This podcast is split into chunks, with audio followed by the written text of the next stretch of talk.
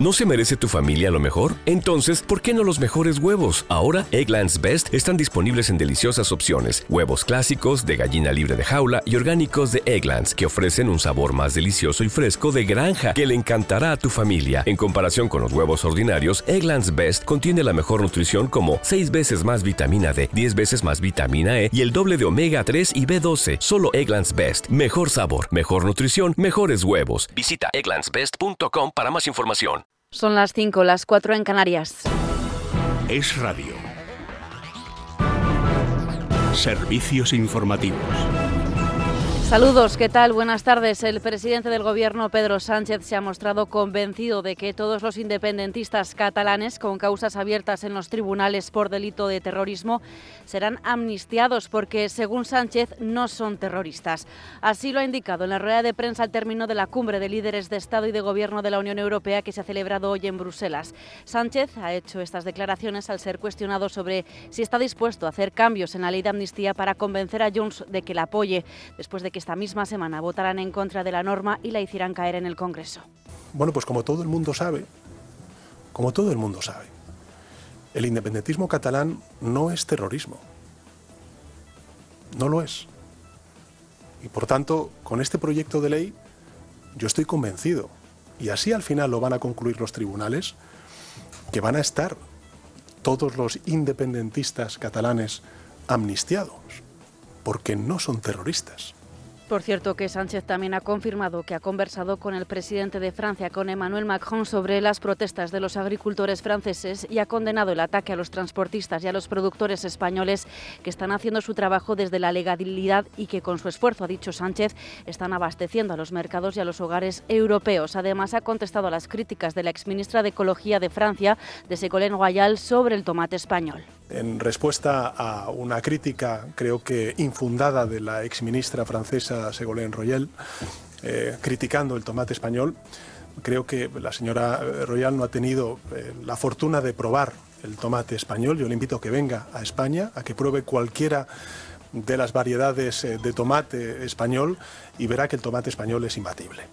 Precisamente Es imbatible. Precisamente acabamos de conocer que los principales sindicatos del sector agrícola en Francia han llamado a suspender los bloqueos e iniciar nuevas formas de movilización tras la batería de medidas anunciadas hoy mismo por el Gobierno, si bien han matizado que esto no significaría el final de las reivindicaciones y han advertido de que seguirán vigilantes. Javier García. Los agricultores franceses hacen caso al Ejecutivo que planteaba un cambio en el modo de acción. Arnaud Rousseau, jefe de la Federación Nacional de Sindicatos de Explotaciones Agrícolas.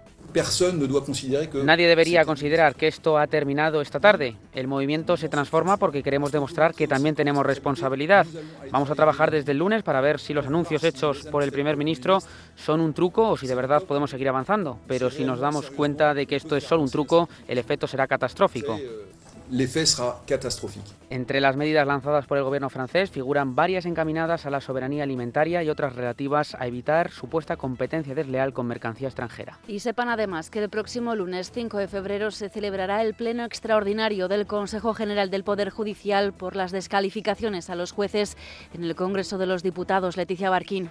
El objetivo de este pleno extraordinario es emitir un pronunciamiento frente a las críticas y acusaciones que trasladaron varios parlamentarios, entre los que destacan Miriam Nogueras de Junts, Gerardo Pisarello de Sumar y Martínez Velarde de Podemos contra los jueces el pasado martes en el Congreso de los Diputados, cuando se tramitaron las enmiendas a la ley de amnistía. En el escrito, los nueve vocales también critican el mutismo de Francina Armengol frente a los insultos a los jueces. La reunión urgente tendrá lugar el 5 de febrero por la tarde. Y los tres sindicatos mayoritarios en el sector bancario, UGT, Comisiones Obreras y FINE, han convocado paros para este mes y el que viene como forma de presión a las patronales con el contexto de la negociación salarial y de los convenios colectivos que se está produciendo desde hace semanas. Ángeles Hernández. Los sindicatos han convocado un parón parcial de dos horas el próximo 26 de febrero y en caso de que no se produzcan avances en las negociaciones han convocado otra huelga de 24 horas para el 22 de marzo. Además de los dos parones convocados, los sindicatos también tienen previsto una manifestación en Madrid el próximo 8 de febrero. La última oferta de la patronal CECA tras la reunión de esta semana es una mejora salarial del 7% a los empleados en un plazo de cuatro años.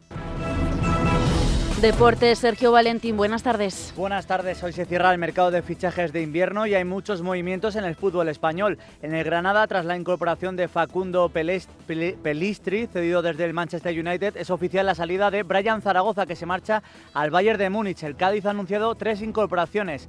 Ayam Osuo, defensa cedido desde el Slavia de Praga, Samaseku, centrocampista cedido por el Hoffenheim, y Juanmi, ex del Betis, que llega desde Arabia Saudí. El Valencia negocia la cesión de Rafa Mir y el Sevilla pretende fichar a dos delanteros. Y hablando de delanteros, Las Palmas negocia por William José del Betis, que a su vez está cerca de cerrar como cedido a Bacambu, ex del Villarreal. Y en la NBA, noticia de última hora, Memphis Grizzlies ha anunciado que retirarán el dorsal número 33 en honor a Marga Sol. Hasta aquí la actualidad, volvemos en menos de una hora a las 6, las 5 en Canarias. Más información en libertadigital.com. Todos los boletines en esradio.fm.